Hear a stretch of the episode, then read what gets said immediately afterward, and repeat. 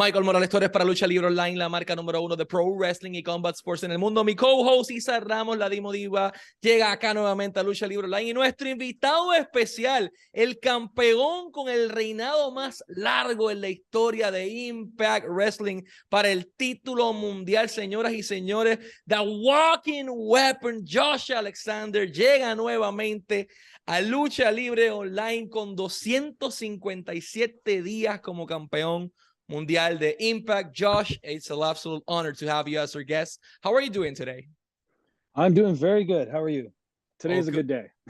it's definitely a good day. And I believe, oh, Roman, I forgot to present Roman. Roman is also here with us, the little dog that Isa's holding on her lap.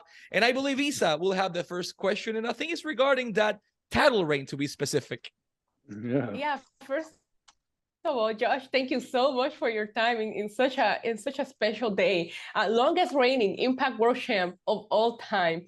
And my, my first question's gotta be, how does it feel to go from the shortest reigning Impact World Champ of all time to the history making reign that you're having now with your second championship? Like it is so impressive that you're able to do this and and, and top the names of Bobby Roode. You had AJ Styles, Sting is on that list. You have surpassed them all. So talk to me about that. Oh, it's crazy. I mean, especially when you name all these names that, uh, like me as uh, a wrestling fan, before I ever thought about being a professional wrestler, these are the kind of people that inspired me to even chase this dream. And now to be like in the history books, surpassing their reigns as Impact champion, now to be the longest reigning champion. And as you listed uh, also the shortest reigning champion in company history. Uh, I feel completely redeemed, and today's a day that you know I stop and I smell the roses a little bit, and you know I'd be proud of myself for everything I've done to get here because it's taken a lot of hard work. You should be proud of yourself, Josh. Like your year has just been absolutely incredible, mind blowing to say the least. You just won Male Wrestler of the Year, Moment of the Year, match of the year like and then you just start 2023 just you're taking off already becoming the longest reigning champ. So how does that feel? Uh i mean to, for me being a pro wrestler like I, I think everybody knows that i'm a wrestler's wrestler that i really love what goes on in that ring bell to bell and that's what i really take a lot of pride in. So to be named wrestler of the year again after winning it in 2021 and to win match of the year again after winning it in 2021 like that's all i can ask for. And the the, the cherry on top of all that is winning moment of the year. And moment of the year was you know uh, voted by the fans. It was the the redemption story me finally winning this impact world championship back from moose after he took it away from me at bound for glory. And really i think the moment was you know sharing that with my son jet and my wife uh, jade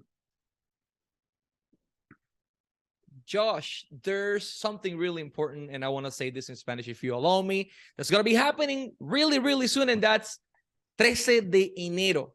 El 13 de enero viene el evento más importante de, de, del inicio de año para Impact Wrestling, y esto va a ser Hard to Kill, y ya está sold out. Ya usted no puede pagar un boleto para ver Hard to Kill el 13 de enero, pero puede hacerlo para el 14 de enero, for January 14. Tickets are available. Todavía están disponibles para esa fecha en ticketmaster.com. Aquí abajo hacen clic y ya directamente lo lleva el enlace para el 14. Pero pueden ver Hard to Kill. You can see Hard to Kill a través de Impact Plus o a través de Fight TV. También lo pueden ver a través del sistema de pay-per-view para poder echarle un ojo. Josh, 13, January 13, Hard to Kill. That's a huge event what can we expect from the walking weapon on January 13 in Atlanta, Georgia, with a sold out crowd for a center stage and the longest reigning Impact World Champion is going to be there? What can we expect from Josh Alexander? Ooh, uh, I think you can expect to see a different side of Josh Alexander than anybody's ever seen. Than and, really, I've actually you know seen out of myself. Uh, I, I, I am known as the wrestler's wrestler, the wrestling machine, or whatever you know, bell to bell, you know, nobody can take me down. That's kind of what I've made my name doing. That is what the walking weapon is. That's what the standard is. That's what the Iron Man is. But uh, at Hard to Kill, Friday the 13th, as you said, sold out in Atlanta for that pay per view. It is myself and Bully Ray in a full metal mayhem match, and that's that's the caveat there. That is his specialty. He has made his name using tables and ladders and chairs over the course of his career and found tremendous success doing so. And I take a lot of exception to that. He has pushed me uh, to be more angry and clouded with emotions than I've probably ever been in my career. So I, I demanded Scott D'Amore make this a full metal mayhem match, and that's that's where people are going to see something different out of me, a different side than ever before, because I'm going to have to do some things that I've never done before to hold on to this championship and continue this reign. And I intend on doing that. So if you want to see the fallout from Hard to Kill, whether I am champion or not, whether you know Bully Ray can even walk out and appear or not, you're right. January 14th, the tickets are still available for that one. Now, on on Hard to Kill, you will be on, a, as you mentioned, Full Metal Mayhem match, and we've seen you have a lot of different matches throughout this amazing reign. Um, you know, we've seen you go against Eric Young, Moose, uh, Frankie Kazarian, like that incredible match against Speedball. Do you have a preference? Because I know you're a wrestler's wrestler, but do you have a preference? Do you like hardcore? Do you like more technical? Because I know you can adjust to whatever challenge is thrown at you, but do you have a preference on which style you prefer to work with? Uh, if I had my way, I would be, you know, straight up wrestling match every time. I have said it before. I think the Iron Man match is the most challenging match in all of pro wrestling, physically, mentally, emotionally grueling. But uh, that is also coming from me, who's never experienced something like a Full Metal Mayhem match. So I'm going into uncharted territory for myself in this one. I certainly do prefer, you know, regular straight up wrestling matches, but you know, every so often there's a circumstance that you need to raise the stakes and I, I, think Bully's pushed me to that limit where I'm going to show that different side of myself. And we're going to see how much uh, I enjoy it and how much he enjoys it on January 13th. And you mentioned Iron Man match, and you had one huge match, 60 minute match to be specific. You had it this year. You won match of the year against Speedball Mike Bailey. It was a 60 minute Mat Classic. It was described previously you also won obviously male wrestler of the year but how special to you was to have the opportunity to perform on impact wrestling tv with speedball mike bailey a guy so talented as he is for over a full hour you as a champion in the face of the company how do you felt that night um I mean, physically, I didn't feel too good after all was said and done with that one. You know, I'm still feeling the effects of it right now, to be honest. But uh, you know, I, I just feel so blessed because the reason why I re-signed with Impact Wrestling like last February when I came back to Impact here, that brief period where things were in flux was because this is the land of opportunity, man. If if I'm gonna make my career, I need to do it wrestling matches and I need opportunities to show what I can do. And there, there's no better opportunity than being able to get in the ring with one of the very best in the world, pound for pound, Mike Bailey. And you know, putting on something special, something historic, something memorable, something that people are never going to forget. And we were able to do that. I don't think there's many opportunities for uh, anybody in wrestling to get those opportunities on television these days. But Impact Wrestling, you know, we want to, you know, show everybody something different. And uh, luckily, it, I'm here and I'm given those opportunities. They're giving me the ball and see if I can drop it. Knock on wood, haven't dropped it yet. So uh, I'm just incredibly blessed for the opportunities. I mean, you knocked it, yeah, out of the park. But Isa, you can go with with the next question. I want to go back to the moment of the year because a lot of the fans and a lot of us just remember you celebrating with your family, specifically with your son Jet, who always has the look, and it's just something that I just love seeing every time I see you in the ring. Um, I want to ask you a question. If if if if he can, if he wants to follow your footsteps, and he goes back and watches this interview, what advice would you give him today? Oh, uh, I would give him the advice I give everybody that asks me this question. I, I'm asked this question countless times, you know, traveling throughout the independents and when I do seminars and stuff like that. And it's just, uh, you know, you have to be persistent and you have to outwork everybody else around you. As much as, you know, I value our locker room and I look at it as a very like team oriented thing, us against the world. At the end of the day, wrestling is a singular pursuit. And I, I, I myself, when I broke my neck, I looked around and I saw other people that were working way harder than I was, even though I thought I was working hard. And I decided that, you know, if I ever saw that again, I was going to outwork everybody else. And that's what I've done. And that's why I think I'm in this position I'm in today as longest reigning Impact World Champions. So it takes a great deal of persistence, but it takes a ton of hard work and drive.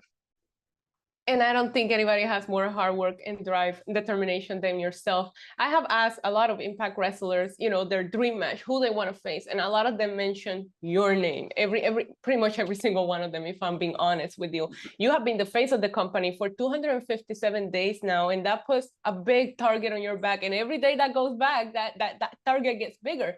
So how do you handle that pressure? Does that keep you motivated and determined? Talk to me a little bit about that. I, the, the pressure is immense. Uh, like I've I've won championships before at other companies. I've held tag team championships, the X Division Championship.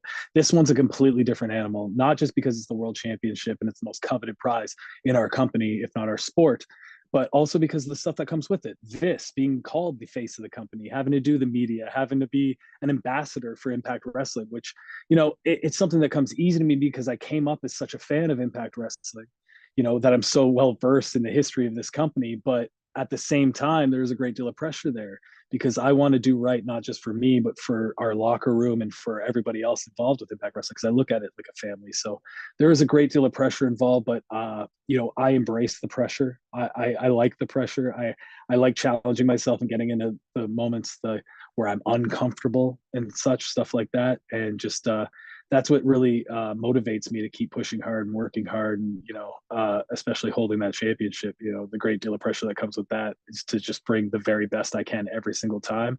I have to be over prepared at all times. So other than having a little ocd and being obsessed you know i, I embrace all the pressure.